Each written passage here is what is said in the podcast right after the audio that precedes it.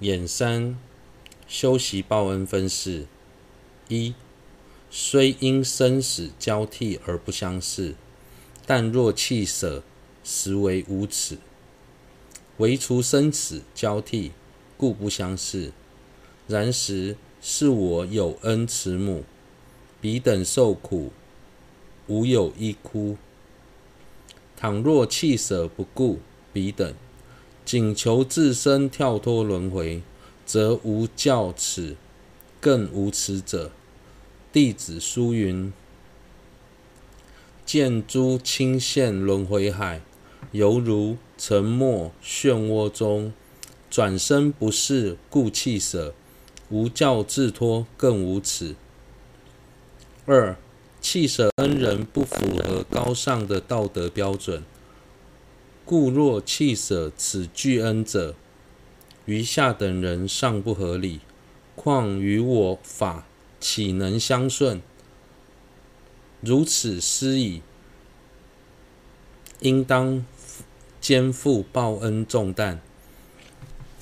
当我们了解一切有情都曾是自己的母亲，身为母亲时对我们有都有无比的深恩之后，就要懂得报恩，要是忘恩负义，这种恶劣的行为，不要说是大乘法中不被允许，就连世间人也无法接受。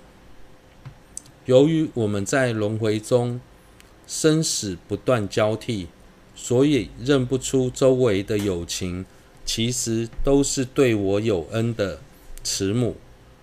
现今这些母。乳母有情正在遭受各种苦逼，身旁没有任何依孤，就像深陷漩漩涡当中，情况十分危急。假使此时我们选择弃舍他们，而去追求个人的解脱，这种行为非常无耻且不可取。三。不能只用有漏的乐来报恩，而应使他们跳脱无明。若尔，应当如何报其恩耶？慈母亦能自得轮回中之安乐富饶，然彼一切无不凄狂。我因往昔烦恼魔力所使，足于己成自性之苦。附加种种痛苦，如于重伤之处洒硝酸盐等，应以慈心饶益，将彼等置于解脱涅槃乐中，报答其恩。辅助科判中所谓的有漏的业、有漏的乐，是指轮回中的安乐。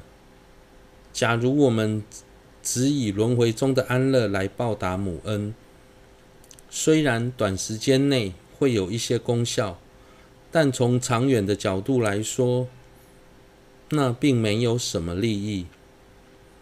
因为轮回的安乐无法让母亲获得究究竟的解脱，她仍然仍旧在轮回中流转受苦，所以真正的报恩应该设法让她跳脱轮回。获得解脱。再者，即便我们没有给予母亲轮回中的安乐，然而母亲凭着自己的能力也能获取轮回中的安乐。外表看似美好，但其本质皆是痛苦。母亲却不知真相，一再被他欺骗，至今仍未清醒。在此同时，由于我们被往昔烦恼魔的力量所控制，所以仍旧执迷不悟，将轮回的安乐视为真正的快乐，还想借此来报答母恩，但实际上那只会让他苦上加苦罢了，就像在伤口上撒盐一样。因此，应该以慈心饶益乳母有情，设法将他们安置于解脱涅槃的大乐当中，这才是真正的报恩。四、特修心要的方式。总之，若己之母未住正念，心狂目盲，无人引导，步步颠直趋向恐怖悬崖，慈母若不指望其子，应指望谁？若子不从彼险恶中救度慈母，又应谁救？是故应当从中救度。如是，若见母为有情，亦为烦恼魔所扰乱。令性不安，自心无法自主而成疯狂，远离能观真上身及决定胜道之眼，又无善之事作引导，一一刹那皆为恶行所逼，步履颠颠然。若见种于轮回，特于恶趣悬崖游走。有母应指望其子，其子应当救度慈母，如此思议，应从轮回救拔而报其恩。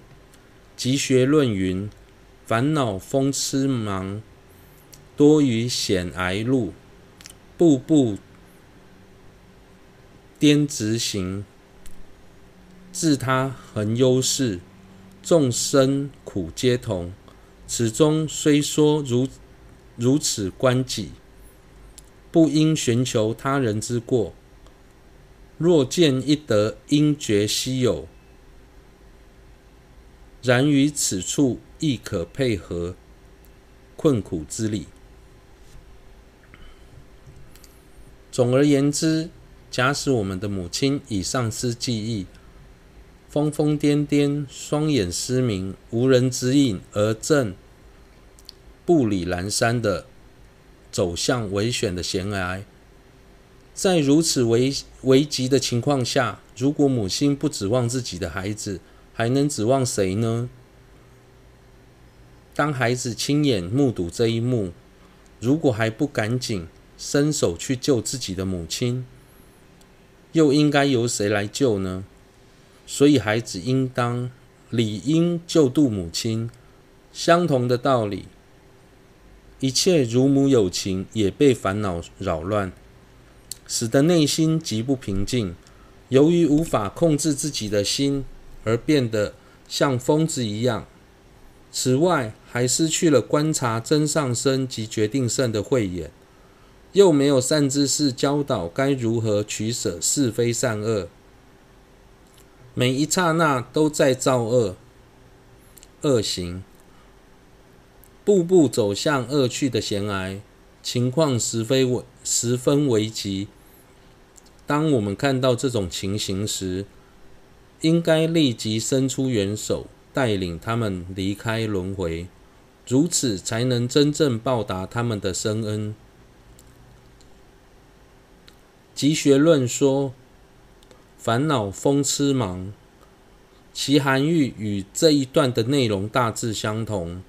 然而，此论在解释这几句话时，是希望我们了解，在了解众生的现状之后，不要刻意观察他们他人的过失，因为我们的状态与别人毫无差别，都是被烦恼所控制。